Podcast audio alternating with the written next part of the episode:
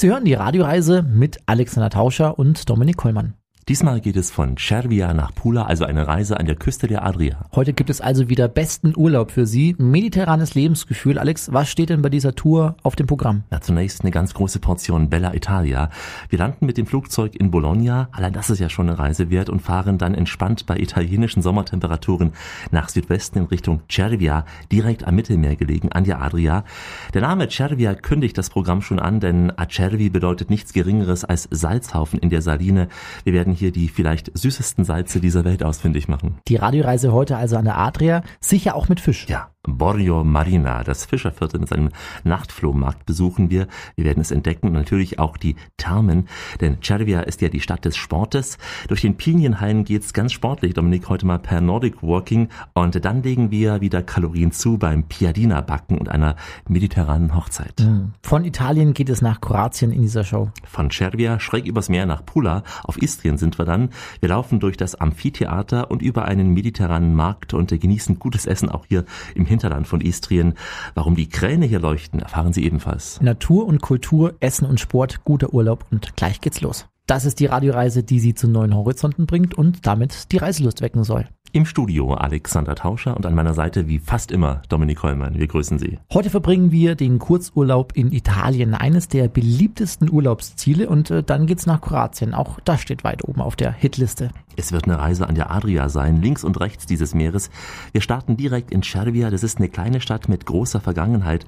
Oft war Cervia umkämpft in der jahrhundertealten Geschichte und heute steht Cervia mit den knapp 30.000 Einwohnern für all das, was wir an Italien so lieben. Sonne, Strand, traumhafte Landschaften, eine gut erhaltene Altstadt mit italienischem Flair an jeder Ecke und natürlich unzähligen Festen. Wir stürzen uns mal mit Paula in den Nachtmarkt.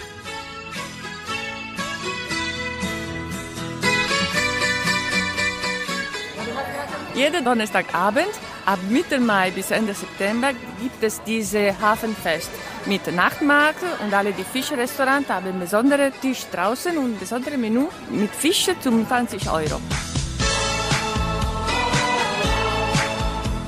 Am Markt man kann Kleidung, Obst, Schmucken kaufen, ein bisschen Wein, Wein trinken und äh, ja, es gibt viele Leute und dieses Fest hat schon äh, sehr alte Tradition.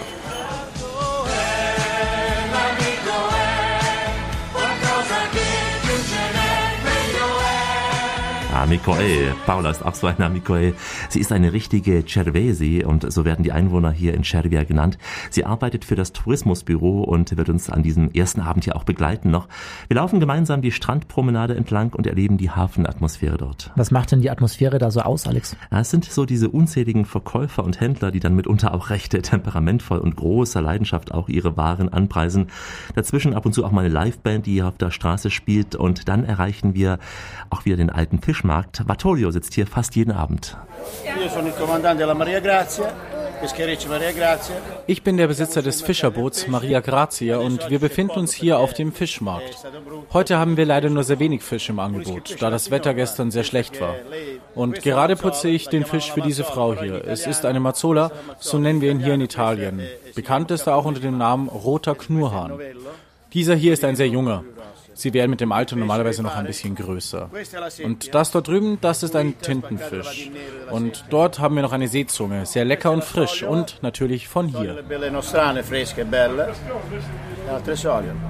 Bella. Wir können froh sein, dass Adrian heute auch als Übersetzer für uns da ist, Dominik, denn äh, wir beide, Dominik und ich, wir sind beide leider nicht des Italienischen mächtig. Ne? Leider nicht. Es gibt ja in Italien aber auch verschiedene Dialekte. Ja, ne? dieser Fischhändler spricht äh, Siria. Es ist äh, die Aussprache der Gervias, also wie mir Paula auch noch verraten hat. Und dieser Dialekt wird auch von den Maurizio so gesprochen. Ein Stoffbedrucker, dessen Verkaufsladen wir in der Stadtmitte finden, auf dem Piazza Piscasane. Und äh, hier haben wir ihn entdeckt, äh, während sein kleiner Sohn so um uns herum rennt und überall seine Spielsachen liegen lässt, erklärt uns Maurizio mal sein traditionelles altes Handwerk. La papera al papero disse papà, papari papaveri come si fa? Perché voi papari papaveri disse papà. Io sono Babbi Maurizio, e Romagna. Ich heiße Babi Maurizio und betreibe ein für Cervia und seine gesamte Region sehr typisches Handwerk, die des romagnolischen Stoffdrucks. Mein Geschäft heißt Cera una volta, zu Deutsch etwa Es war einmal.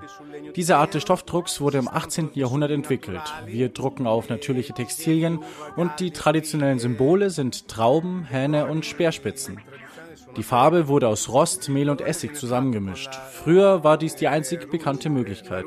Doch heutzutage mit den Oxiden sind viele neue Farbkombinationen möglich.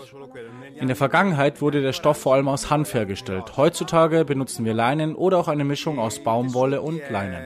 Una volta esisteva la canapa, adesso ultimamente si, si usa il lino o lino mistolino e cotone. Lo sai che i papaveri sono alti, alti, alti e tu sei piccolina, e tu sei piccolina. Lo sai che i papaveri sono alti, alti, alti. Sei nata paperina, che cosa ci vuoi fare? Ja, diese Musik ist fast schon so alt wie dieses Handwerk. Mila Pizzi sang hier von Papere. Ähm, Mila Pizzi hat aber Dominik nichts mit äh, Pizza zu tun. Und keine Ahnung, wir kommen noch zum guten Essen und äh, treffen heute auch viele verschiedene Menschen auf dieser Reise durch Italien. Sie haben die beste Wahl getroffen, die Radioreise mit Alexander Tauscher und Dominik Hollmann. Danke fürs Einschalten. Heute sind wir in Bella Italia, ganz in der Nähe von Bologna, nämlich in Cervia. Es ist eine kleine italienische Stadt, äh, die mit einer verwunderlichen Leichtigkeit hier versteht, auch Tourismus und Tradition zu verbinden. Beispiele werden wir noch genug hier auf dieser Reise heute finden. Ne? Jetzt treiben wir erstmal ein bisschen Sport, zumindest so wie es Alex als äh, Sport definiert. Ja, man kann über alles reden, auch über Sport kann man zumindest reden, Dominik. Cervia ist ja eine recht sportliche Stadt. Nicht nur, weil man hier so oft, äh, auch wie anderswo in Italien, diese lässigen Kerle in Shorts und Shirts sieht. Es gibt mehr als 100 Tennisplätze und unzählige Beachvolleyballplätze, auch in der Kombination eben Sport und Erholung. Ja, und für diese Kombination hat sich Alex entschieden. Erholung, ja, die Pinienwälder an den Stadtgrenzen sind äh, wie gemacht für Nordic Walking. Donatella Deutschini, eine Trainerin für Nordic Walking in Cervia, hat uns am Stock geführt, ganz im Takt hier am Stock. Babam. Sono istruttrice della scuola italiana Nordic Walking. Ich unterrichte hier in Cervia und in Milano Maritima. Ein perfekter Ort für diesen Sport. Wir haben Pinienwälder, Strände, Salinen und das Mündungsgebiet des Po. Es gibt, wie schon gesagt, unzählige Orte, um diesen Sport hier in der Gegend auszuüben. Basierend auf einem natürlichen Fußmarsch unterstützt man sich mit den speziellen Nordic Walking Stöcken. Oder besser, man nutzt sie als Antrieb. Non ho l'età, non ho l'età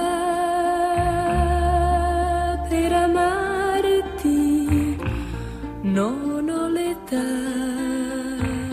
Estima- inestimabile, proprio perché è storica. Es ist eine anspruchsvolle Aktivität und dennoch geeignet für jedermann, für Kinder, Jugendliche und auch alte Menschen.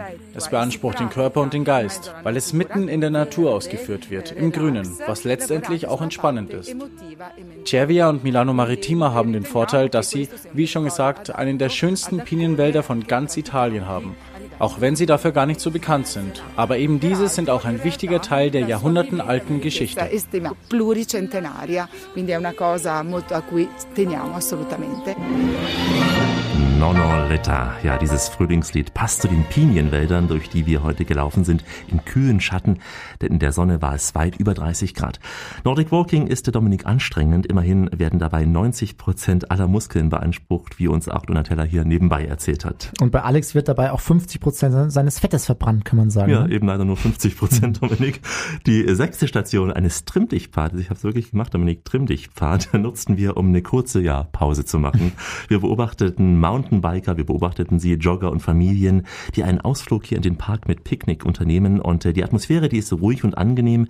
Ein wunderschöner Kontrast übrigens auch zum Strandalltag in diesem Urlaubsort, auch äh, zu manchen anderen Sportarten da. Viene utilizzata anche per eh, canoa, eh, windsurf. Zum Beispiel können Sie in Cervia Kanu fahren oder Windsurfen. Und auch sehr beliebt und wichtig ist unser Tennis- und Golfcenter, weil sie sehr nah am Meer gelegen sind und die Menschen genießen die frische Salzluft. Ich höre immer wieder, dass das dort eine ganz einzigartige Atmosphäre sein soll. Und dann haben wir natürlich noch unseren Hafen. Er hat ein breites touristisches Angebot und es gibt viele Möglichkeiten dort zu segeln. Neben dem Golfspiel eine der wichtigsten Sportarten hier in Cervia.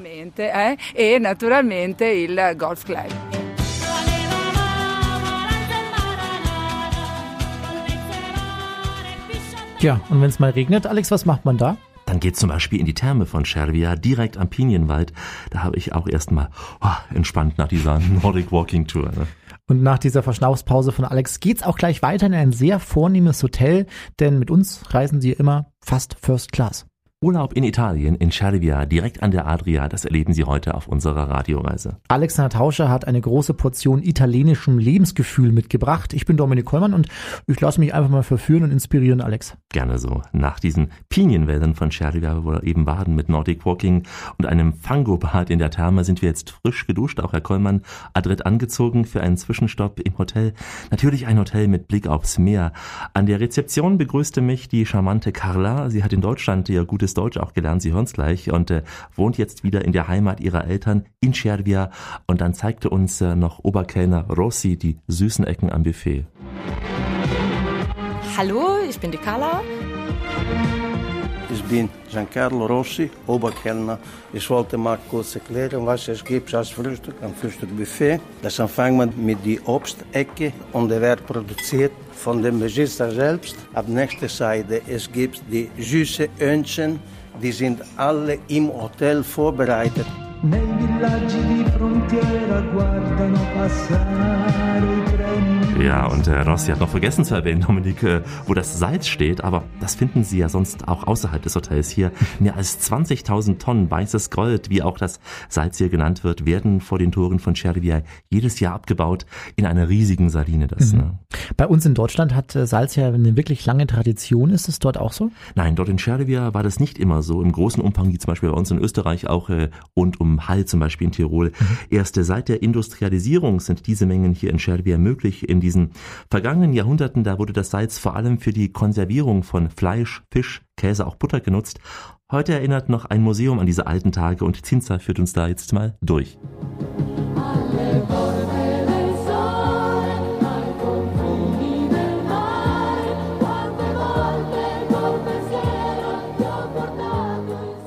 Das ist das Museum des Salzes. Er äh, wurde die erste Salzlager erbaut im Stadtzentrum von Cervia. Es ist ein Teil sehr wichtig äh, der Geschichte, der Kultur von, des Salzes von Cervia. Heute hat er den Zweck, um alle die Papiere, Bilder, Fotos zu schützen. Du bist mein Salz. In der Suppe. Ja, Das wer ist war's, eine Dominik? ganz schön alte Aufnahme, die Sie da rausgekramt haben. Nein, Kollinger, das ist nämlich der Unterschied. Bei Was war YouTube das? mitgeschnitten. Nein, selbst mitgeschnitten. Und zwar war das aus dem Jahr 2001 einer ihrer letzten Hits. Hildegard gemeint, Knef. Hildegard Knef, Ja. aber mit Till Brönner in einem wirklich neuen Arrangement. Also wirklich Das eine der auch sehr modern gerade. Ja, ja, war nur kurz angeschnitten. Aufnahme. Ja, war naja. Qualitativ muss ja etwas nicht so hochwertig, Herr Tauscher. Naja, für die Radioreise reicht's. Also wir sind hier, das Salz in der Suppe, Herr Dollinger findet es manchmal heraus, äh, manchmal auch zu viel davon bei Herrn Kollinger, aber er hat es wenigstens erkannt. Ich bin stolz, dass du Ja, Hildegard. Knef erkannt hast Ja. in dem Arrangement von Till Brönner. Ich bin Ja. begeistert. Das weiße Gold, wir reden darüber lieber hier, war früher sehr begehrt und der Grund auch für zahlreiche erbitterte Schlachten. Die größten wirtschaftlichen und auch politischen Mächte, die waren an Cervia interessiert, vor allem natürlich auch am Salzlager. Im Zentrum gab es zwei Salzlager, erbaut 697. Das zweite erbaut um 1712. Gira y gira la vida. Siempre lucha el amor.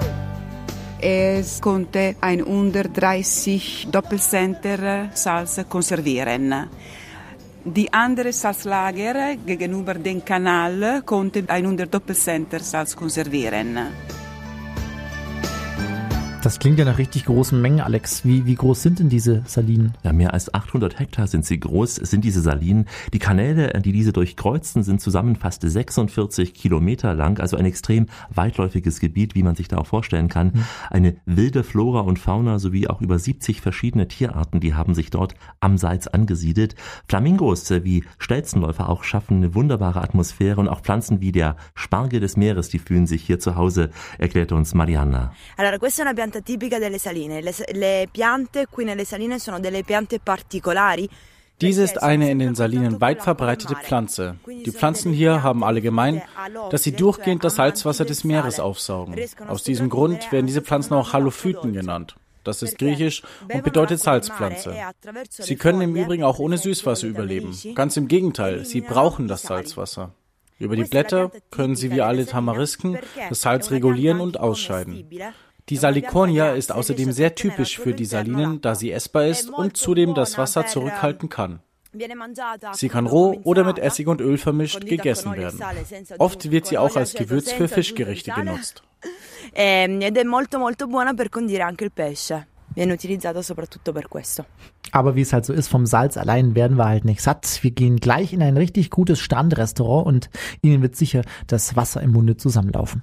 Buongiorno, buonasera, buonanotte, ciao ragazzi. Hier ist die Radioreise nach Italien mit Alexander Tauscher und Dominik Hollmann. Willkommen in Italien auf unserer Tour durch die Stadt Cervia an der Adria und jetzt geht es ins Umland zum Leckeressen. Alex übernimmt die Führung. Na gerne bei diesem Thema. Wir sind ja in der Emilia Romagna.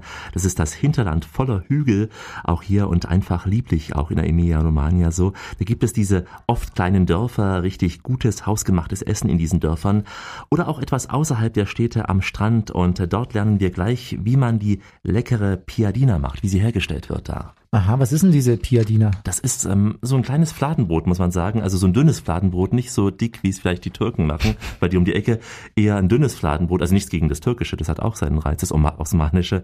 Ähm, hier ein dünnes Fladenbrot, das man zu Fleisch oder auch Salat isst äh, oder eben auch gefüllt mit Wurst oder Käse. Ähm, und was man noch alles dazu essen kann, das hören Sie jetzt mal gesungen. calamari e colappe a me. Zuppa romana.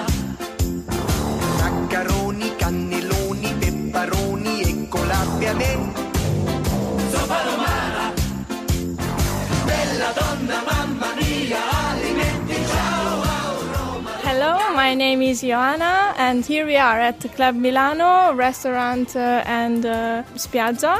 Hallo, mein Name ist Johanna und hier befinden wir uns im Club Milano, einem Restaurant am Strand. Wir haben Gäste aus ganz Europa, aus Deutschland, auch aus Russland, um unsere frischen Gerichte zu probieren, wie zum Beispiel unsere Salate. Ganz besonders gern den Salate di Mare oder unsere Fleisch- und Fischgerichte. Bei uns gibt es natürlich auch Piadinas, beispielsweise mit Speck, Prosciutto crudo, Käse und was immer man möchte. Speck, uh, prosciutto crudo, cheese, and uh, whatever you like. Prego, acqua minerale, grappa speziale, cozze vongole. Prego,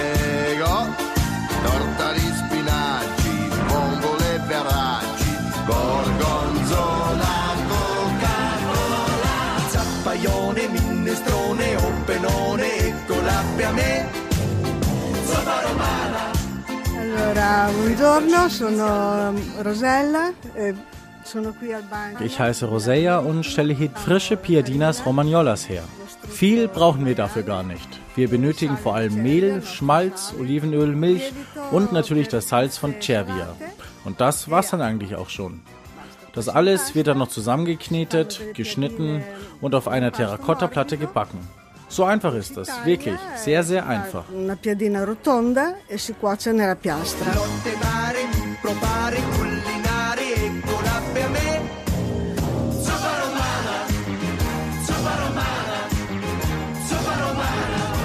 Super Romana. Wer glaubt, hier hätte der gesammelte Chor der Kirche von Cervia gesungen, der liegt in diesem Fall falsch, denn das war eine echte Kölner Karnevalsband der 80er Jahre, die sich Schrott nach Acht nannte und äh, all das aufgezählt hat, was man so unter gutem italienischen Essen kennt. Super Romana und dazu natürlich auch das Piadina-Brot aus Cervia. Klang ein bisschen wie Adriano, di- äh, Adriano Cel- Celentano ist, Adriano Celentano. ja, es war so eine Anlehnung, aber es war eine Kölner Band. Ah, Hört ja. man nicht raus. Ja, 80er Jahre. unglaublich. Schrott Unglaublich. nach acht. Diese Piadina äh, ist sicher auch äh, keine Erfindung der Neuzeit, oder? Nee, wie fast alles in Italien hat sie Tradition. Die Piadina, eine jahrhundertealte Geschichte und bereits äh, 1371 wurde das Brot von den einfachen Menschen gegessen. Man mag es kaum glauben. Damals von einem Kardinal namens Anglizio erwähnt.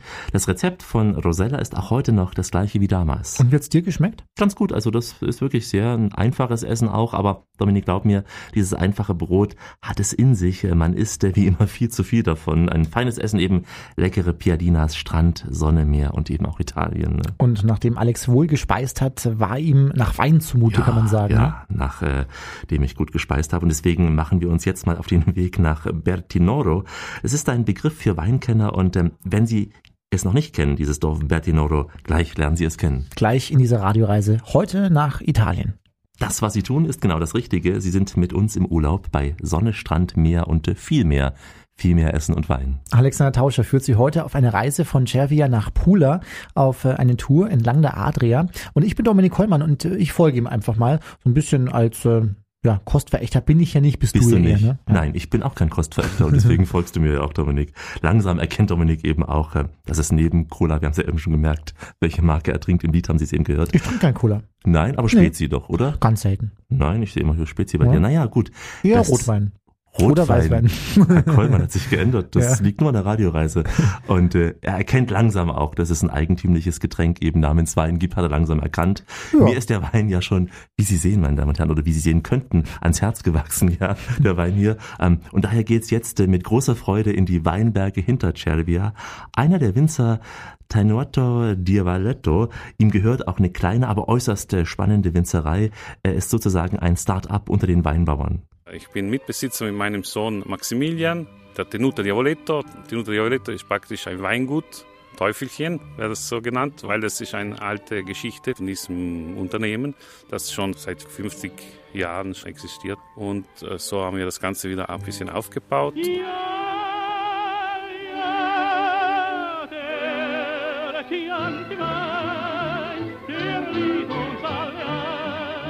Tenuta Diavoletto wurde auch in Meran, wo eben beim Meran Weinfestival Award mit einem guten Preis ausgezeichnet, praktisch unter den 110 neuen Einsteiger für den Wein in Italien. Das ist eine tolle Geschichte.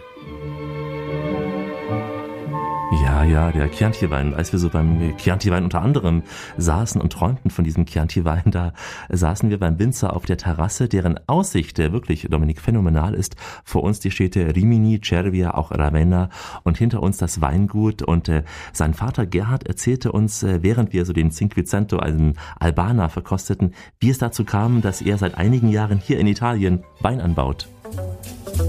Komm ein bisschen mit nach Italien, komm ein bisschen mit ans blaue Meer.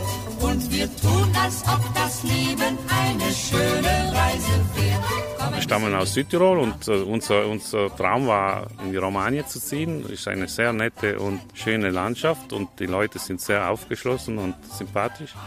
Und vor allem kann man noch mit normalen Preisen was erwerben. Und so sind wir eben von Südtirol, wo wir früher, meine, Großeltern und meine Eltern Wein angebaut haben in Kaltern und haben unsere Erfahrungen in die Romagna gebracht. Meine Söhne haben da gut mitgespielt und sind immer sehr enthusiastisch, das Ganze weiterzuziehen. Und vor allem ist für uns die Qualität wichtig. Und hier kann man wirklich super Qualität produzieren. Auch das Interieur und die Umgebung ist optimal für einen super Wein. Komm ein bisschen mit nach Italien, hat auch Habe Kerkeling jetzt entdeckt, dieses Mhm. Motto, und ist schon längst unser Motto heute in der Radioreise. Mit gutem Essen, Alex, und mit Wein versorgt fahren wir jetzt zurück nach Cervia, zurück an den schönen Strand, ans Meer. Und äh, dort erwartet uns nämlich eines der größten Stadtfeste der Region. Sposalizio del Mare, also gleich erleben Sie eine Meereshochzeit und noch einiges mehr auf unserer Reise von Cervia nach Pula. Wie immer an dieser Stelle auf Weiterhören. Willkommen in der Show in der Radioreise heute entlang der Adria, eine Tour von Italien nach Kroatien. Im Studio Alexander Tauscher, immer zuverlässig zur Stelle und an meiner Seite Dominik Kollmann.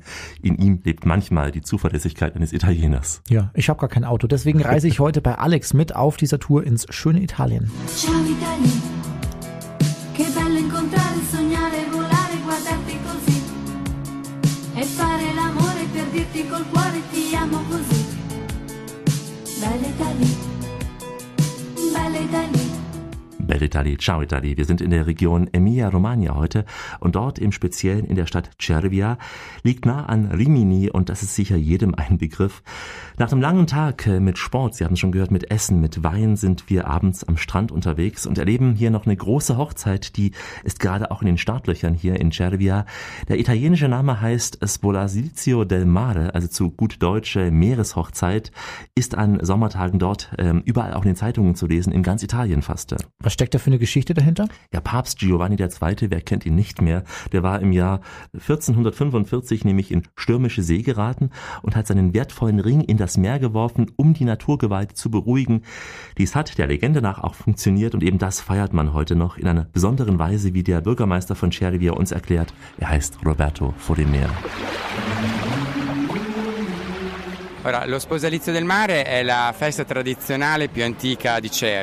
Die Meereshochzeit ist eine sehr alte und traditionsreiche Feierlichkeit in Cervia.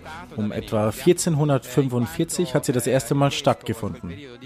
Es ist ein Fest, das Cervia eigentlich von Venedig übernommen hat, da Cervias Bischof Pietro Barbo später Papst Giovanni II. wurde. Aber es findet nun tatsächlich das 570. Mal statt.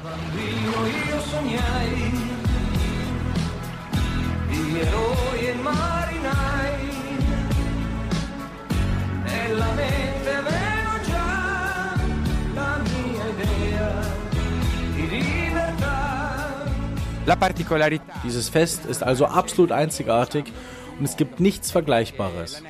Der Ring, welcher von unserem Bischof aus Ravenna in das Meer geschmissen wird, ist ein Symbol der Wiedervereinigung zwischen der Menschheit und der Natur. Er verbleibt allerdings nicht wie der Legende nach im Meer, sondern wird von jungen Männern aus Cervia gefangen. Eine witzige wie sportlich anspruchsvolle Tradition. Sorta di rito iniziatico che quasi tutti i cervesi hanno in qualche modo passato prima tra l'età giovanile e l'età adulta.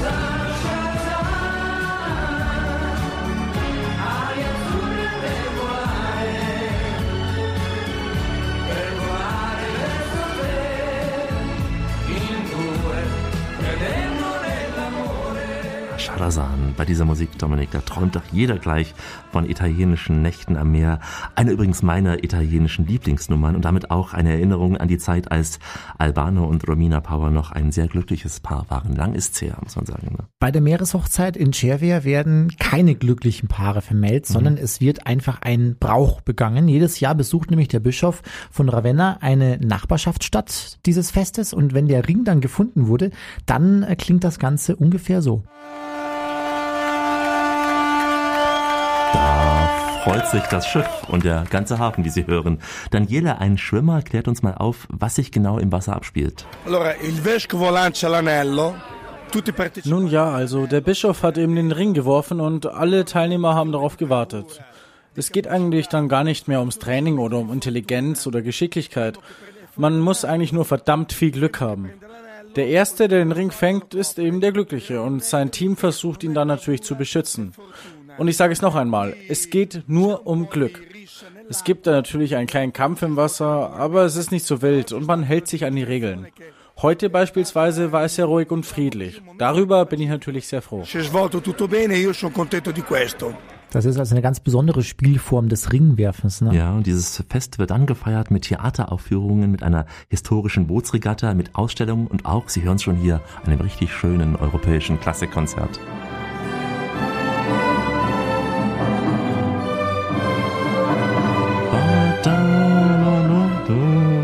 Ja, so klang es beim Fest der Meereshochzeit von Cervia, die Europahymne. Denn wir sind ja heute auch in einer Region, in der Grenzen nicht mehr trennen, sondern verbinden. Wir sind auf einer Reise von Cervia nach Pula, auf einer Reise von Italien nach Kroatien. Noch sind wir in Italien, aber gleich geht's weiter ins Hinterland von Cervia.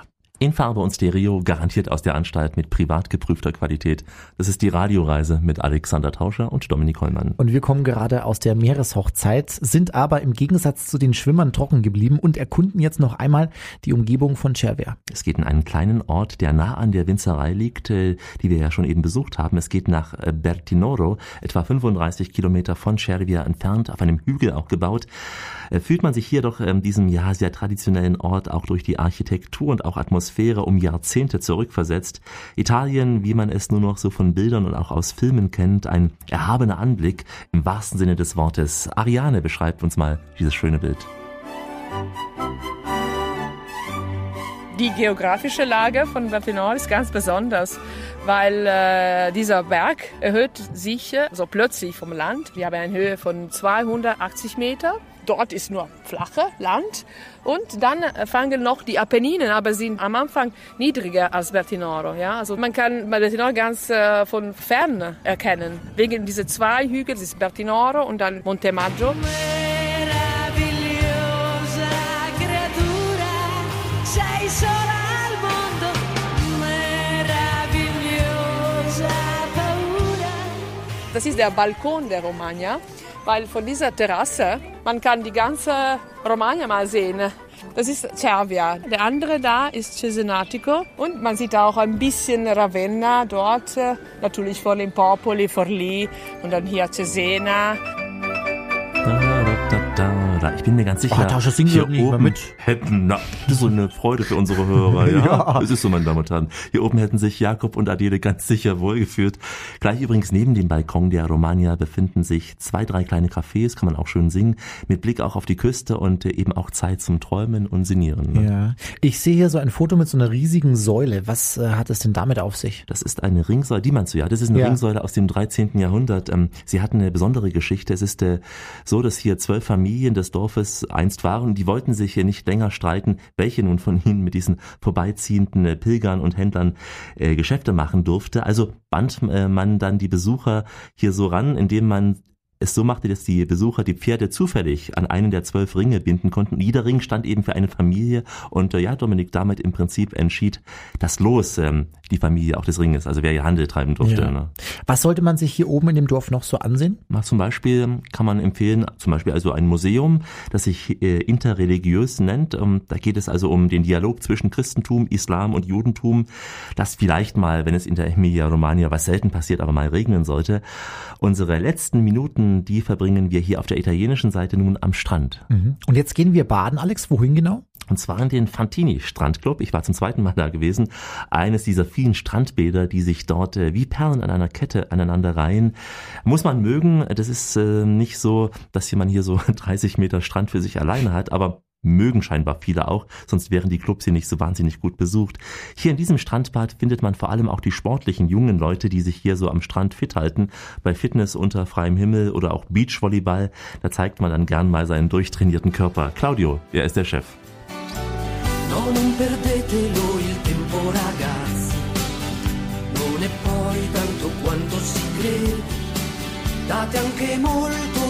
Date dopo domenica e lunedì. My idea is the tourism is, uh, is nothing. Nun, meine Grundidee sieht wie folgt aus. Standardtourismusangebote haben keine Anziehungskraft mehr. Man muss deshalb Gesamtpakete schaffen, welche Verpflegung, Sport und Übernachtungsmöglichkeiten beinhalten. Der Sport ist für mich und meine Gäste das Wichtigste, vor allem für die Jüngeren. Auch für die älteren Menschen, es gibt ja zum Beispiel Nordic Walking. Ich glaube, dass das die Zukunft ist und dass genau diese Angebote in den nächsten Jahren zunehmen werden. Zumindest meine Gäste sind der Meinung, dass diese neue Art des Urlaubs hier in Italien die beste ist. Style is, is better. Azzurro, il pomeriggio è troppo azzurro e lungo per me. Mi accorgo di non avere più risorse senza di te. My mother, my father started in 1959 Meine Mutter und mein Vater haben 1959 mit einem kleinen Strandabschnitt begonnen. Jetzt, nach etwa 55 Jahren, haben wir vier Strandabschnitte auf etwa 1500 Quadratmetern Fläche. Wir haben acht Beachvolleyballfelder, ein Basketballfeld, vier verschiedene Sparbereiche und natürlich auch dort eine Massage im Angebot. Außerdem haben wir natürlich ein Restaurant mit einem großen Fischangebot und zu guter Letzt natürlich noch eine Piadina-Bäckerei, welche direkt zum Strand liefert. Piadina in made immediately on the beach.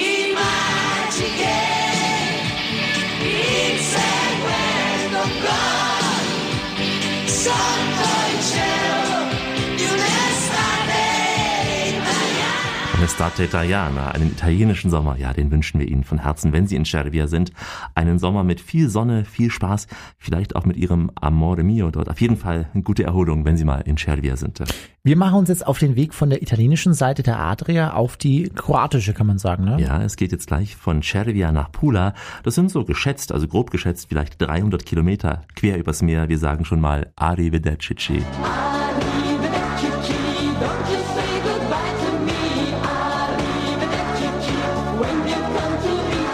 when you come to Italy und Dobar when you come to Croatia. Gleich erreichen wir Kroatien auf dieser Radioreise. Vom Mund zum Ohr auf dem Wege der elektrischen Kraft, das ist der Weg der Radioreise von uns zu Ihnen. Die beiden Stimmen in Ihrem Ohr, die kommen heute aus dem Munde von Alexander Tauscher und Dominik Kollmann. Und äh, wir führen Sie zu neuen Horizonten, denn wir lassen Italien hinter uns und steuern jetzt einfach mal Kroatien an. Ja, und wir fahren jetzt über die Adria, die ja im Sommer, du weißt Dominik, wie warm sie sein kann, Ja. eine richtige Badewanne ist und erreichen nun die slawische Seite dieses Meeres. Wir erreichen die Halbinsel Istrien, eine der, ich kann sagen, beliebtesten Urlaubsregionen am Mittelmeer. Dobrodošli u Pulu, dobrodošli u Istru, u Hrvatsku. Ja, Dobrodošli, willkommen in Pula. Dejan Pavlovinovic äh, führt uns heute durch seine Stadt äh, und bringt uns als erstes zu dem Ort, den man in Pula unbedingt gesehen haben muss, zum Wahrzeichen der Stadt, nämlich dem Amphitheater, also die große Arena von Pula, die wir jetzt äh, begleitet von triumphaler Musik hier betreten werden. Die Arena von Pula. Alle Touren natürlich beginnen hier im Amphitheater, weil das ist auch der bekannteste und das größte römische Objekt, nicht nur hier in Pula, sondern an der ostadriatischen Küste. Von allen Amphitheaters heute, die noch äh, in der Welt zu sehen äh, sind, ist das das äh, sechstgrößte. Das heißt, äh, das größte ist natürlich das, das Kolosseum. Dann, dann haben wir Verona Amphitheater, Capua, auch in Italien, Arles in äh, Frankreich und El Gem in Tunesien. Und dann kommt Pulas Amphitheater als das sechstgrößte.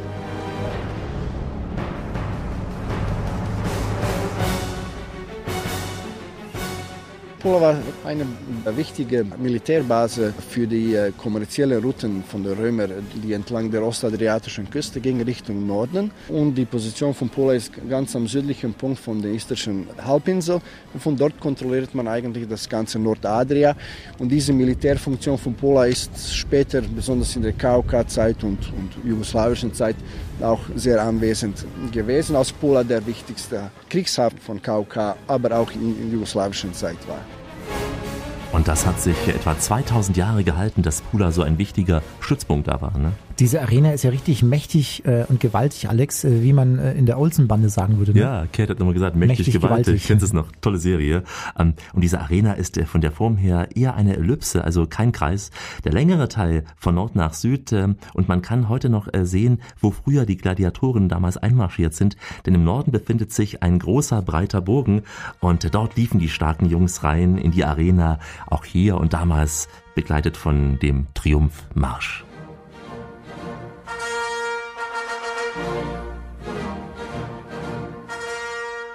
Das war auch diese Richtung, wo die Gladiatoren während der Gladiatorenspiele Richtung Amphitheater, Richtung Zentrum gingen. Und dann zuerst grüßten sie die Westseite, weil äh, dort waren auf einem Plateau also die VIP. Logen, also wo die wichtigen Römer gesessen haben. Und dann grüßten sie die anderen äh, Seite natürlich. Und so fingen eigentlich diese Gladiatorenspiele an. Am Morgen war das nur so eine Nachahmung von seriösen Kämpfen. Es gab verschiedene Wettbewerbe wie Kutschenwettbewerbe, auch Bogenschützenwettbewerbe. Aber die richtige, wahre, blutige, die wir kennen von, von Literatur, Filmen, Geschichte, äh, fingen nach dem Mittagessen, in der Nachmittagszeit. Von dieser Position sehen wir diese großen Steinblöcke, die als Fundamentsteine eigentlich gedient haben. Alle diese Steine kommen aus einem äh, Steinbruch. Das ist so etwa vier bis fünf Kilometer südlicher von Pula. Eigentlich wurden diese Steine einfach transportiert mit dem äh, Schiffe und sie waren hier als Endprodukt eigentlich gebracht, also präzise gemessen und geschnitten und einfach aufeinander äh, gestapelt, wie Lego äh, zum Beispiel. Ach, ich darf nicht singen. Jetzt singt er schon wieder. Na, aber wenn ich doch in der Arena bin, darf ich das singen. Nein. Erhalten geblieben sind hier in der Arena die Räume unter dem Theater. Da sieht man heute, wie ökonomisch die Römer damals schon gebaut haben, Dominik. Ja. Von welcher Zeit reden wir da eigentlich? Ja, schon lange her. Und zwar selbst äh, gehörte Pula äh, zur Vergangenheit schon lange an. Es geht hier um eine Geschichte, die rund 7000 Jahre zurückreicht. Mhm. Und äh, vor allem auch für die Römer. Die hatten Pula im Jahr 1900, nein, nicht 1900, im Jahr 177 vor Christus erobert. Du hättest dich sonst auch gewundert, ja. Ja. Und daraufhin wurde Pula eine römische Kolonie und erst später unter Kaiser Augustus wurde dieses Amphitheater erbaut. Heute auch der Punkt, äh, den man als erstes eben in Pula ansteuert. Ja, und wir gehen gleich unter die Arena in die historischen Katakomben. Die Radioreise läuft heute mit Ihnen durch Pula. Willkommen bei uns. Alexander Tauscher und Dominik Kollmann laufen mit Ihnen. Alex ist unser Reiseleiter. Aber nur mit Halbwissen heute, denn unser richtiger Guide ist Dejan. Er führt uns durch die Stadt von Pula, durch das Amphitheater und jetzt auch in die Unterwelt der Arena über einen steinigen Boden unter den ewigen Steinen. Das ist eine bekannte Taubola Peutingeriana, eine der ersten Beispiele von einem sehr präzisen Straßenatlas, also via Michelin auf eine Weise. Pula und Istrien sind dort in der Mitte und dann haben wir Italien, Mediterranische See und Nordafrika. Sie sehen diese roten Linien, das waren die offiziellen Straßen, die die Römer kannten und kontrollierten im 4. und 5. Jahrhundert. Und so hören Sie es schon, wie es da klingt im Keller des Amphitheaters. Viele Steine hier. Darüber ragte diese Arena einst 32 Meter in die Höhe. Einst, da sich der Bau im Osten an einen Hügel lehnt, ist die Fassade dort auch wesentlich niedriger. In der Antike gingen hier, ja, Sie haben es schon eben gehört und vermutet, Gladiatorenkämpfe über die Bühne. Es wurden auch Seeschlachten hier nachgespielt. Heute fließt hier aber sicher kein Blut mehr, Nein, oder? nein, Nee. zum Glück nicht, Dominik. Heute ist die Arena auch eine große Kulturbühne. Hier laufen Filmfestivals und Musikkonzerte. Natürlich ist diese Arena auch äh, Ort für Opernaufführungen. Mhm. Wer war hier schon alles da gewesen? Na, unter anderem der große Luciano Pavarotti, Gott hab ihn selig, der war hier schon einst hier gewesen. Aber auch viele Rock- und Popstars sind hier bereits aufgetreten. Namen wie zum Beispiel Nora Jones, Elton John, Anastasia, kennst du auch, Dominik, Mhm. ja, Sting oder auch Alanis Morissette. Und äh, kaum zu glauben, in dieser mediterranen Atmosphäre, auf dem Boden des Amphitheaters kann man auch zu bestimmten Zeiten, äh, zu bestimmten Zeiten sogar Eis laufen. Also die Investitionen von damals, die zahlen sich heute noch aus. Drei Kaiser haben eigentlich viel investiert in das Bauen von einem Amphitheater. Also derjenige, der das angefangen hat, war äh, Augustus, also erste Jahrhundert nach Christus. Claudius hat das erweitert und Vespasianus hat das zu Ende gebaut. Und das ist auch das offizielle Name, das Amphitheater von Vespasian. Es gab damals Platz für 23.000 Leute. Die ganze Westseite ist in den Jahrhunderten zusammengefallen, weil es unstabiler geworden ist, weil in der mittelalterlichen Zeit äh, die Menschen einfach das Stein weggenommen haben, für eigene Bauzwecke benutzt haben. Und wir überspringen einfach mal ein paar Jahrhunderte in der Geschichte, übergehen den Zerfall des Weströmischen Reiches im 5. Jahrhundert, den Niedergang der byzantinischen Macht und auch die Republik Venedig im 11. Jahrhundert und wir kommen nun in die K&K-Zeit, in die Kaiser- und Königzeit. Ungarn, Österreich ist hier damit gemeint. Äh, etwa so Mitte des 19. Jahrhunderts, da begann hier die Doppelmonarchie. In dieser Zeit wurde auch Pula zum Hauptkriegshafen. Eine Festung ersten Ranges, kann man sagen. Und das erzählte mir Dejan, als wir so langsam durch das Getümmel der Altstadt von Pula liefen. Sie hören schon die Menschen im Hintergrund. All das ist Pula.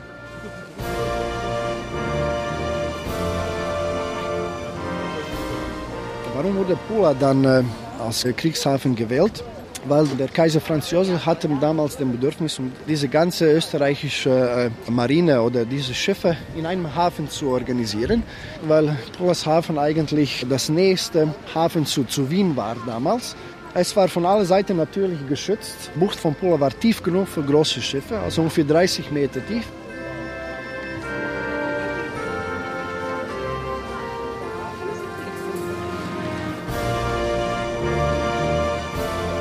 Aber man hatte zwei Probleme damals. Das erste Problem war die Malaria. Pula und Umgebung war sehr malarisch, sehr sümpfig Gebiet, weil es gibt viel, sehr viel Untergrundwasser, die auf die Oberfläche kam.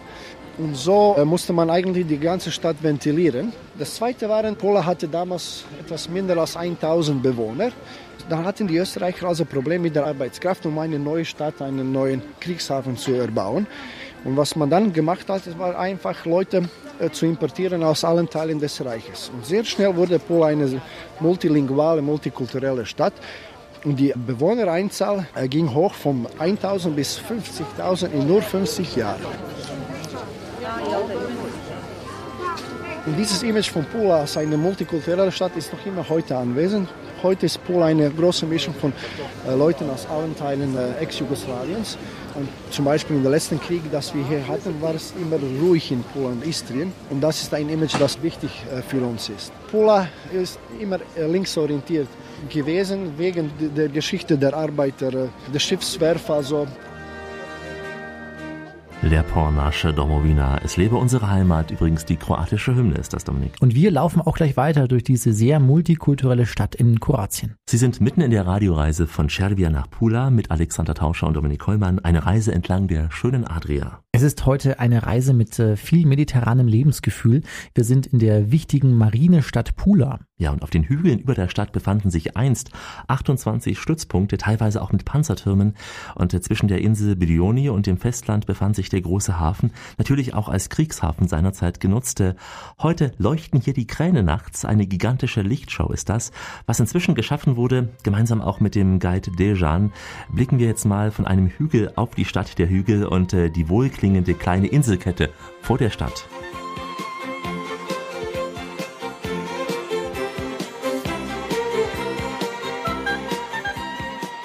Wir befinden uns auf dem äh, Kastell oder auf dem großen zentralen Burg auf dem zentralen Hügel von Pula. Von hier haben wir eine schöne Sicht auf allen Teilen Pulas. Jetzt, wo wir hinschauen, etwas rechts von uns ist das Amphitheater, wo wir angefangen sind mit dem äh, Tour. Etwas links das schöne gelbe Gebäude, also Hotel aus 1907, also das älteste noch immer arbeitende Hotel heute, so in diesem alten Kauka-Stil auch äh, eingerichtet. Und ganz in der Hintergrund der kleine Ort Vodnjan von diesem Teil des Hafens zu sehen. Also von hier sehen wir ungefähr, wie sich das lange Hafen von Pula erstreckt bis zum offenen Meer. Und wir sehen eh den ersten von den 14 Brioninseln ganz am Ende. Das also der Blick vom Kastell aus betrachtet. Da liegt der Pula ganz ruhig zu Füßen. In den Gassen und vor allem auch in der Fußgängerzone geht es aber sehr, sehr geschäftig und auch lebhaft zu, vor allem vormittags. Aber nur am Wochenende, oder? Auch an ganz normalen Tagen, Alex? Also ich war an einem ganz normalen Samstag da gewesen. Da war schon sehr viel Trubel. Nicht nur am Samstag ist das so, sagte mir Dejan. Es zieht die Einwohner fast jeden Tag auf den Markt und wir stürzen uns mal in dieses kroatisch-mediterrane Getümmel und Dejan wird uns gleich erzählen müssen und auch einräumen müssen, dass mediterran eben auch heißt, dass hier auch werktags erstaunlich viele Einwohner sind und äh, nicht gerade arbeiten hier. Wir gehen jetzt äh, zum Grünen Markt, das neue Teil des Zentrums, also die Fußgängerzone mit ja, Geschäfte, Terrassen. Wir haben so eine Outdoor-Kultur, also immer, wenn es nicht regnet, würde ich sagen, sind die Menschen draußen und dann fragt man sich, arbeitet hier jemand? Eine gute Frage, aber ich würde sagen, dass die Menschen sich sehr oft auch äh, zum Business draußen treffen auf äh, einen Kaffee. Und wenn man sagt, äh, trinken wir einen Kaffee, das bedeutet, wir spenden ein, ein bisschen Zeit zusammen. Also es ist nicht das italienische Typ von Kaffee trinken so direkt, sondern unser Kaffee dauert mindestens 20 Minuten bis halbe Stunde. Das sind also die feinen Unterschiede der Siesta, der Pause in Italien und Kroatien. Beide Seiten der Adria besuchen wir ja heute in dieser Radioreise. Und äh, auf beiden Seiten gibt es die tollen Märkte mit Obst, Gemüse und äh, auch anderen Sachen. Hier in Pula auf dem grünen Markt und vor allem auch der Trüffel findet man hier. Der wächst im Hinterland von Istrien, so rund um Mottowun. Ich war, Dominik, vor einigen Jahren dort selbst mal gewesen auf einer Trüffelsuche mit einem Trüffelhund. Der hatte damals, ich muss es sagen, eine echt gute Nase und hat das edle Gewächs ganz schnell für uns, ganz, ganz schnell ausgegraben, der Trüffelhund. Das war ein Schwein. Spezielle Hunde äh, werden dafür gebraucht. Früher hat man das mit Schweinen auch gemacht, aber Schweine sind unkontrolliert und dann aßen sie sehr oft die Trüffel. Deswegen wurden äh, Hunde äh, speziell dafür trainiert. Bei uns ist das Trüffelgebiet also Nordistrien, also um, de, um den Städtchen Motovun wegen der Terrain und wegen der äh, speziellen äh, Vegetation dort. Äh, man muss auch spezielles Erlaubnis haben, also nicht jeder kann einfach in den Wald gehen und, um die Trüffel zu finden.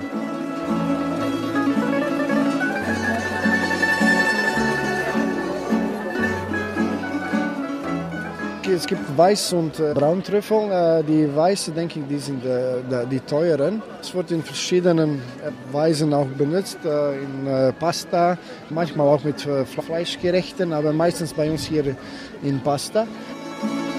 Trüffel in der Pasta, ja, da haben wir schon wieder eine Gemeinsamkeit zwischen Italien und Kroatien. Und natürlich der viele Fisch, ähm, das, was viele ja auch am meisten genießen, wenn sie an der Adria sind. Ja. Alex läuft jetzt über den Fischmarkt von Pula. Ist auch was Besonderes, ne? Ja, da riecht es. Ja, schon manchmal sehr, sehr streng, Dominik. Ich glaube, du würdest nicht so magen, diesen Geruch. Ähm, Fisch hat eben auch einen sehr ja, anstrengenden Geruch, gerade wenn er auch roh ist. Hier auch sehr blutig sah, teilweise aus. Trotzdem, es ist eine wahre Pracht, was uns Dejan hier so aufzeigen kann und zeigen kann auf dem Fischmarkt.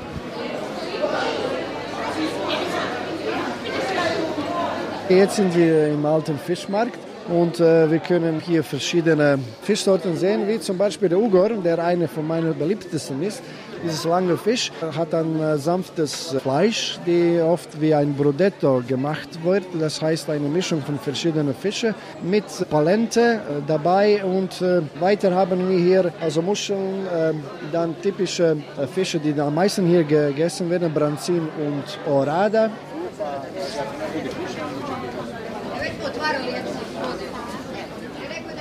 Und wir haben natürlich Kalamari, überall wo man hier äh, um uns guckt, alles ein sehr gutes Angebot. Und alles natürlich frisch, also frisch aus dem Adriatischen äh, Meer. Alles frisch aus der Adria und äh, alles frisch aus dem Hinterland von Pula. Und äh, dort im Hinterland von Pula treffe ich nun zum Schluss noch einen Mann aus Pula, der zwar in München wohnt, aber wann immer es geht, in seinem Pula ist. Er sagt, dass er per Zufall in Istrien geboren wurde, dort auch lebt und betont, dass er in Deutschland natürlich ganz Kroatien vertritt in seiner Funktion im Fremdenverkehrsamt im Kroatischen. Es ist unser lieber Kroatienfreund Romeo Tragizio.